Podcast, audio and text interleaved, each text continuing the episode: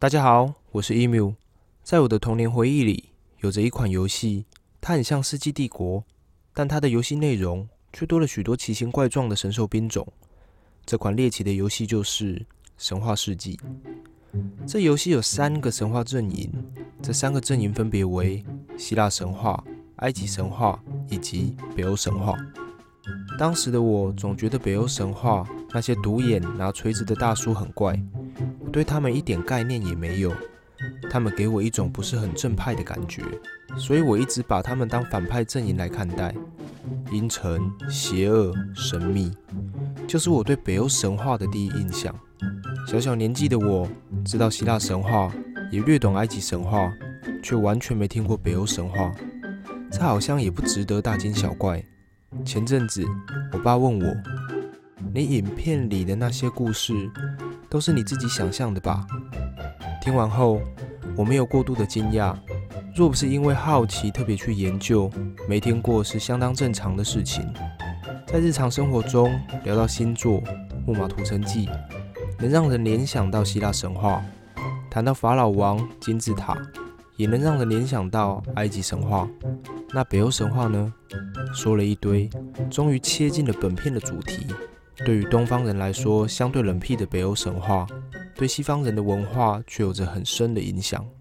我们熟知的星期，就是以北欧众神来命名。星期日 （Sunday） 命名源自于北欧神话里的日神舒尔，这天是古日耳曼人祭祀太阳的日子。星期一 （Monday）。命名源自于北欧神话里的月神马尼，这天是安格鲁萨克逊人的月亮之日。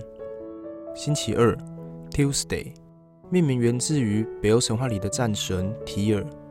提尔断臂帮诸神制服住了芬里尔狼，英勇的形象深植人心。为表纪念，星期二便设定为提尔之日。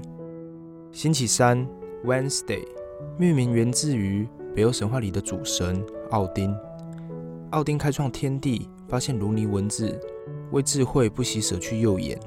他喜欢旅行，喜欢作诗，他是吟游诗人的完美偶像，深受崇拜。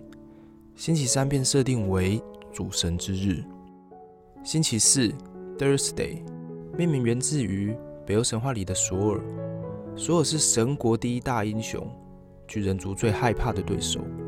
他还具有控制天气的能力。直接影响作物收成，与人们的生活息息相关，故所有的神格在人们心中甚至高过奥丁。礼拜四被定为索尔之日，这是古日耳曼人认为一周里最神圣的一天，重要的会议也会选在这天来举行。星期五 （Friday） 命名源自于北欧神话里的弗雷亚，也可能是神后弗利克，他们代表着爱、婚姻与生育。弗雷亚之日对于北欧人来说是个幸运的好日子。星期六，Saturday，命名源自于罗马神话里的农神沙顿，这是唯一与北欧神话不相关的日子。看到这里，原来冷僻的北欧神话并没有脱离我们的生活太远，是不是亲切了许多？下次，如果你好不容易约到了喜欢的女生，她问你：“我们约下周什么时候？”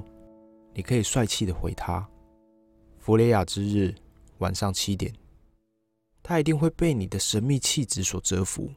然后下周，嗯，可能就没有下周了。